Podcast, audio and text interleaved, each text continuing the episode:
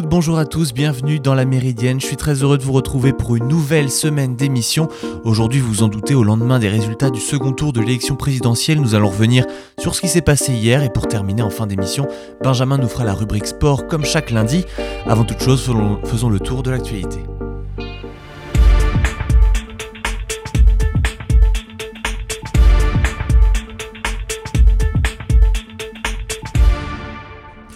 Emmanuel Macron a été réélu président de la République hier en obtenant 58,54% des suffrages face à la candidate du Rassemblement national Marine Le Pen à 41,46% des voix. Après l'annonce des résultats, le locataire de l'Elysée a promis une méthode refondée pour être le président de tous. Lors d'une allocution prononcée devant ses partisans sur le champ de Mars à Paris, Emmanuel Macron a remercié les électeurs ayant voté pour lui, non pour soutenir ses idées, mais pour faire barrage à celles de l'extrême droite, ajoutant qu'il avait conscience que ce vote l'oblige pour les années à venir. Arrivé en troisième position lors du premier tour, Jean-Luc Mélenchon a estimé que la défaite de Marine Le Pen est une bonne nouvelle pour l'unité de notre peuple, tout en soulignant qu'Emmanuel Macron était le plus mal élu des présidents de la Ve République. L'abstention s'est élevée à 28,01% contre 25,44% lors du second tour de 2017. Cette victoire, elle a été commentée par plusieurs dirigeants politiques en Europe et ailleurs dans le monde. Les premiers à s'être exprimés sont les partenaires européens de la France. Charles Michel, président du Conseil européen, a été l'un des premiers à s'exprimer. Chaleureux bravo, cher Emmanuel Macron. En cette période tourmentée, nous avons besoin d'une Europe solide et d'une France totalement engagée pour une Union européenne plus souveraine et plus stratégique. Nous pouvons compter sur la France 5 ans de plus. Ursula von der Leyen, présidente de la Commission européenne, a accueilli avec bienveillance elle aussi cette réélection. Elle a écrit en français sur Twitter pour le féliciter. En anglais puis en français, Boris Johnson a félicité lui aussi Emmanuel Macron après avoir érigé la France comme l'un de nos alliés les plus proches et les plus importants. Le Premier ministre britannique s'est dit heureux de continuer à travailler ensemble sur les sujets clés pour les deux pays et pour le monde. Son de cloche similaire du côté de l'Italie où le chef du gouvernement Mario Draghi a qualifié la réélection d'Emmanuel Macron de magnifique nouvelle pour toute l'Europe, tout comme Pedro Sanchez qui euh, indique que la démocratie et l'Europe gagnent. Olaf Scholz s'est intéressé lui directement à Emmanuel Macron. Le chancelier allemand voit cette réélection comme une nouvelle positive pour l'Europe. Euh, les présidents canadiens et américains Joe Biden et Justin Trudeau se sont également manifestés pour euh, féliciter le président sortant, mais aussi le président sénégalais Macky Sall, le président gabonais Ali Bongo et le chef d'État ivoirien Alassane Ouattara. Les résultats du second tour de l'élection présidentielle donc euh, sont désormais connus. À Caen également, les 57 bureaux de vote ont terminé leur dépouillement. Emmanuel Macron arrive largement en tête comme au premier tour et il recueille 76,74% des suffrages, soit 30 454 voix, loin devant Marine Le Pen qui recueille euh, près de 9000 voix à 23,26%, un score bien supérieur aux 58,8% d'estimation de son résultat national. Les résultats du second tour de l'élection présidentielle qui s'est déroulé euh, euh, ont, donné 4, 43 000 canets qui se sont déplacés aux urnes parmi les 58 000 inscrits sur les listes électorales à Caen, soit un taux de participation de 74,34%. Au premier tour, Emmanuel Macron avait recueilli 32% des suffrages avec un taux de participation de 76%. Au second tour de la précédente élection présidentielle, il avait recueilli 82,09% des suffrages. Le secrétaire d'État Anthony Blinken et le ministre de la Défense Lloyd Austin se sont rendus à Kiev hier, la première visite de dirigeants américains en Ukraine depuis le détachement des hostilités euh, par la Russie. Ils ont confirmé, des responsables, ont confirmé des responsables américains.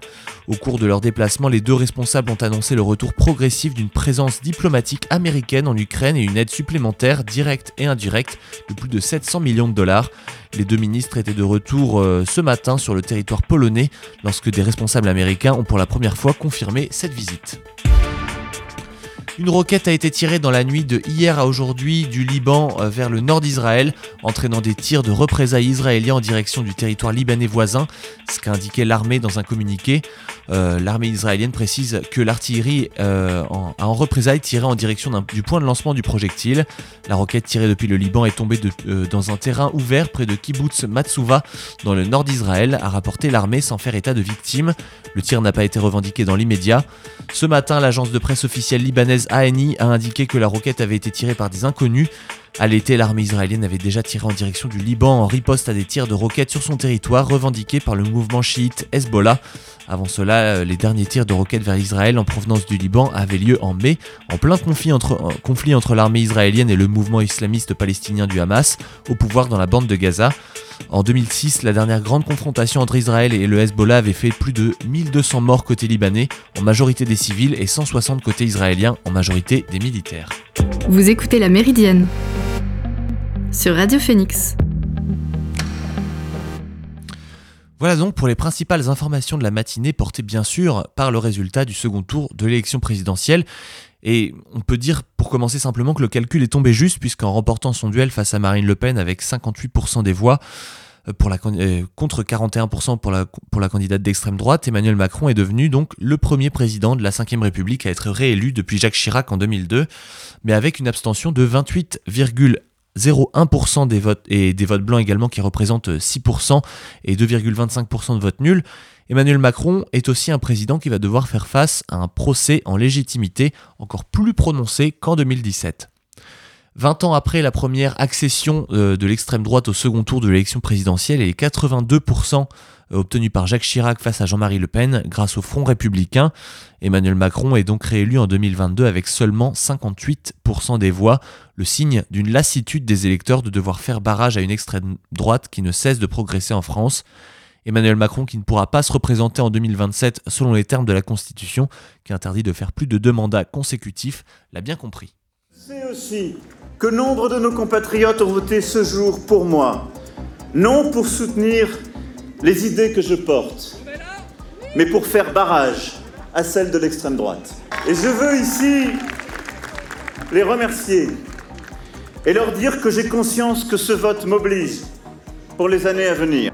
Aujourd'hui, vous avez fait le choix d'un projet humaniste, ambitieux pour l'indépendance de notre pays, pour notre Europe cette ère nouvelle ne sera pas la continuité du quinquennat qui s'achève, mais l'invention collective d'une méthode refondée pour cinq années de mieux, au service de notre pays, de notre jeunesse. C'est un discours qui rappelle celui de sa première victoire le 7 mai 2017 lorsqu'il déclarait au sujet des électeurs de Marine Le Pen qu'il ferait donc tout pour qu'il n'ait plus aucune raison de voter pour les extrêmes. Cinq ans plus tard, la promesse n'est clairement pas tenue. Ce sont finalement plus de 2,6 millions d'électeurs supplémentaires qui ont fait le choix de mettre un bulletin Marine Le Pen dans l'urne. Il faut dire qu'en remplaçant le clivage gauche-droite par celui opposant les progressistes aux nationalistes, le président de la République a fait de Marine Le Pen sa principale opposante, misant, selon ses opposants de gauche comme de droite, sur le fait qu'un second tour face à l'extrême droite lui assurerait sa réélection grâce au fameux Front républicain. Ainsi, Emmanuel Macron a occupé le terrain avec des thématiques chères à l'extrême droite, ramenant régulièrement le débat national, comme des, comme des mois suivant la crise des Gilets jaunes sur les questions liées à l'immigration, l'islam ou la sécurité. Au soir de sa réélection, Emmanuel Macron aborde son deuxième mandat dans un contexte bien différent de celui de 2017. La fraîcheur de la jeunesse et de la nouveauté qu'il avait portée il y a cinq ans et qui lui avait permis d'obtenir la majorité absolue lors des élections législatives qui suivirent a disparu et rien ne dit qu'il parviendra à reprendre le contrôle de l'Assemblée nationale cette fois-ci. Dans une France désormais divisée en trois blocs, le bloc libéral d'Emmanuel Macron, le bloc nationaliste de Marine Le Pen et le bloc de gauche radicale de Jean-Luc Mélenchon, 56% des Français souhaitent que les législatives des 12 et 19 juin aboutissent à une cohabitation, selon un, sondage de Ipsos Soprasteria. Les opposants politiques du président de la République ont d'ailleurs rendez-vous en ligne de mire. Euh, Marine Le Pen et Jean-Luc Mélenchon se sont empressés, quelques minutes après l'annonce des résultats, de se tourner vers ce qu'ils appellent un troisième tour de la présidentielle que nous évoquerons d'ailleurs juste après. Pour contenir les colères et les mécontentements, Emmanuel Macron a promis une nouvelle ère qui ne sera pas la continuité du quinquennat qui s'achève, mais l'invention collective d'une méthode refondée le chef de l'État désormais 7 semaines avant les législatives pour convaincre. Et d'ailleurs, avec 41,45% des suffrages, Marine Le Pen a énormément progressé, puisqu'elle n'avait recueilli que 33% des voix euh, face à Emmanuel Macron en 2017. Et ce nouveau score ne lui ouvre, même s'il ne lui ouvre pas la porte de l'Élysée, dans son allocution, peu après 20h, la candidate du Rassemblement national a d'abord commenté ce résultat depuis son QG avant d'aborder son prochain objectif, les élections législatives. Le risque de voir Emmanuel Macron s'emparer de manière mécanique de tous les pouvoirs exécutifs et législatifs est élevé. Par conséquent, nous lançons ce soir la grande bataille électorale des législatives. Élue députée du Pas-de-Calais il y a cinq ans, Marine Le Pen l'assure, je mènerai cette bataille. Se présentant en opposition claire au président réélu, la finaliste de la présidentielle a insisté le Rassemblement national œuvrera à unir tous ceux, d'où qu'ils viennent, qui veulent se rassembler et rassembler leurs forces contre Emmanuel Macron afin de présenter ou de soutenir des candidats partout. Sur le plateau de TF1, Jordan Bardella, président du Rassemblement national depuis septembre, et, le début de la campagne depuis le début de la campagne de Marine Le Pen, a qualifié les prochaines élections législatives de troisième tour. Arrivé quatrième, lui, au premier tour avec 7% des suffrages, Éric Zemmour s'est également prononcé sur les élections législatives. Dans cette optique, le candidat du parti Reconquête a appelé le bloc national à s'unir et se rassembler. Il ne peut y avoir de victoire électorale sans l'alliance entre toutes les droites, a déclaré l'ancien journaliste, fidèle à sa volonté d'union des droites. Notre coalition n'est pas une option, elle est une nécessité, elle est un devoir, a-t-il martelé. Jean-Luc Mélenchon, lui, s'est dit satisfait de voir Marine Le Pen ne pas accéder à la présidence. C'est une très bonne nouvelle pour l'unité de notre peuple, je disais euh, dans le, flash en début d'émission. L'insoumis n'a en revanche pas eu de mots plus doux à l'égard d'Emmanuel Macron. Les deux finalistes ont à peine plus du tiers des électeurs inscrits, a-t-il taclé, avant de regarder lui aussi en direction des législatives. Ne vous résignez pas. Au contraire, entrez dans l'action, franchement, massivement. La démocratie peut nous donner de nouveau le moyen de changer de cap. Le troisième tour commence ce soir. Les 12 et 19 juin ont lieu les élections législatives. Vous pouvez battre M. Macron et choisir un autre chemin. Le 12 et 19 juin, un autre monde est encore possible si vous élisez une majorité, je dis bien une majorité, de députés de la nouvelle Union populaire qui doit s'élargir. Et c'est dans cette optique que des initiatives locales émergent également pour voir une union de la gauche. Elle est portée par exemple à Caen par le mouvement Union Maintenant, euh, et Laurence Dumont, donc députée PS de la deuxième circonscription du Calvados, qui a présenté la semaine dernière cette initiative, d'abord pour s'opposer à l'extrême droite, à l'aube du second tour de l'élection présidentielle, mais aussi en vue des élections législatives, pour mettre en œuvre un mouvement global entre les différentes formations. Nous aurons évidemment l'occasion d'y revenir dans la semaine. J'ai eu l'occasion de rencontrer Madame Dumont, et donc euh, nous y reviendrons un peu plus tard cette semaine. On va maintenant faire une pause dans cette émission avant d'avoir le flash sport de Benjamin. On écoute Get Real de Yaris Paris. A tout de suite sur Phoenix.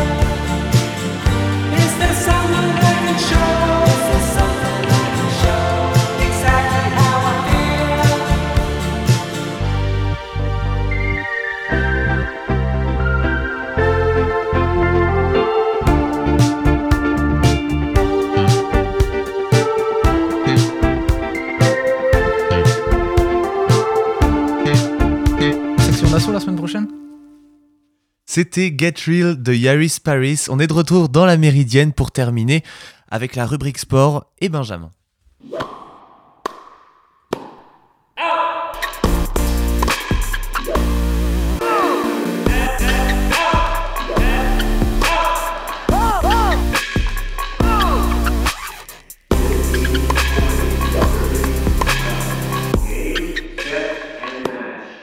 Salut Benjamin. Salut.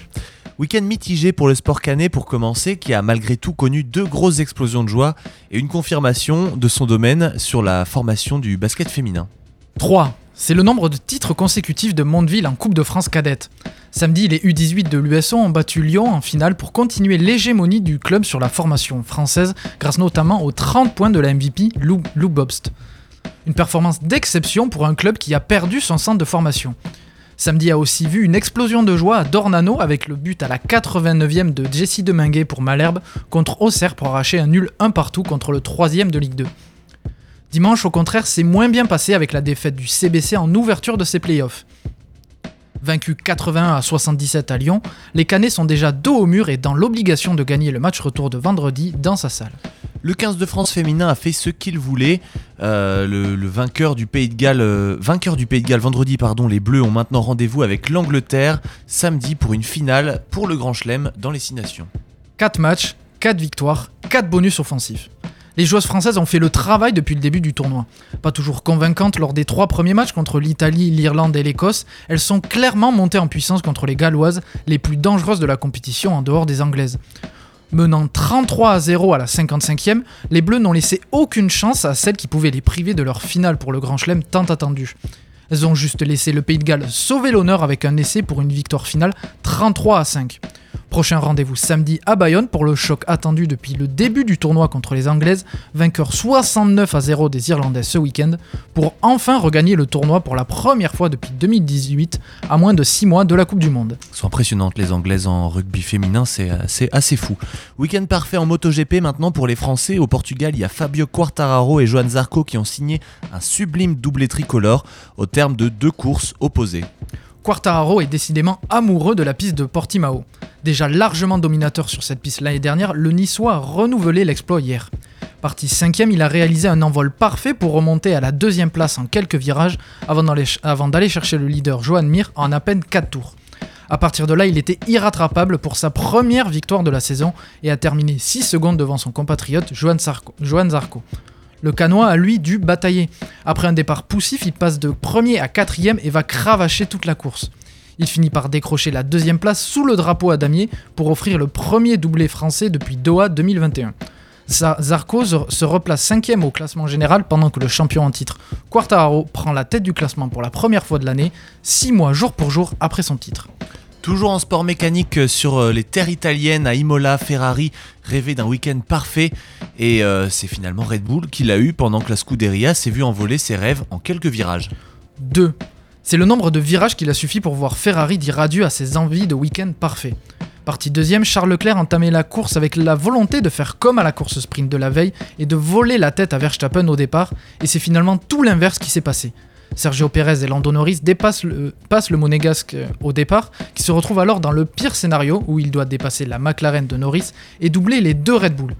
Et pendant ce temps, son coéquipier Carlos, Carlos Sainz, parti dixième et revanchard après son abandon en Australie, se voit percuté au deuxième virage par Ricardo et est contraint à l'abandon. La course a alors commencé depuis quelques secondes, mais Ferrari a, déjà dit adieu à ses rêves qui vont prendre un coup fatal dans les derniers tours après l'erreur de Leclerc qui casse son aileron et doit s'arrêter au stand pour au final terminer sixième. Et pendant ce temps, Red Bull s'est facilement adjugé un doublé. Enfin, restons dans les sports qui impliquent de la mécanique avec le cyclisme. Euh, au terme d'une semaine fantastique, on a vu la victoire de, Dylan Tuns sur la Flèche Wallonne et le succès de Remco Evenpol sur euh, Liège-Bastogne-Liège après l'énorme chute de Julien Alaphilippe qui a fait peur à tout le monde et la victoire de Romain Bardet sur le Tour des Alpes.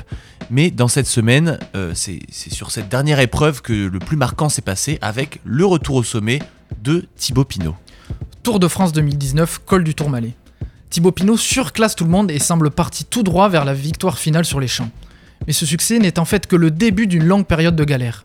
Contraint à l'abandon quelques jours plus tard, il dit au revoir à son rêve de jaune sur les champs. Dès la première étape de l'édition 2020, il chute et se blesse au dos, une blessure qui va l'handicaper pendant un an et demi. Et le voilà, 1006 jours après sa dernière victoire, en tête sur les routes du Tour des Alpes. Toute la France du vélo, mais pas que, preuve du caractère unique du coureur jurassien, croit et espère la victoire de Pinot. Mais repris dans, le dernier kilomètre, il doit terminer deuxième derrière Miguel André Lopez.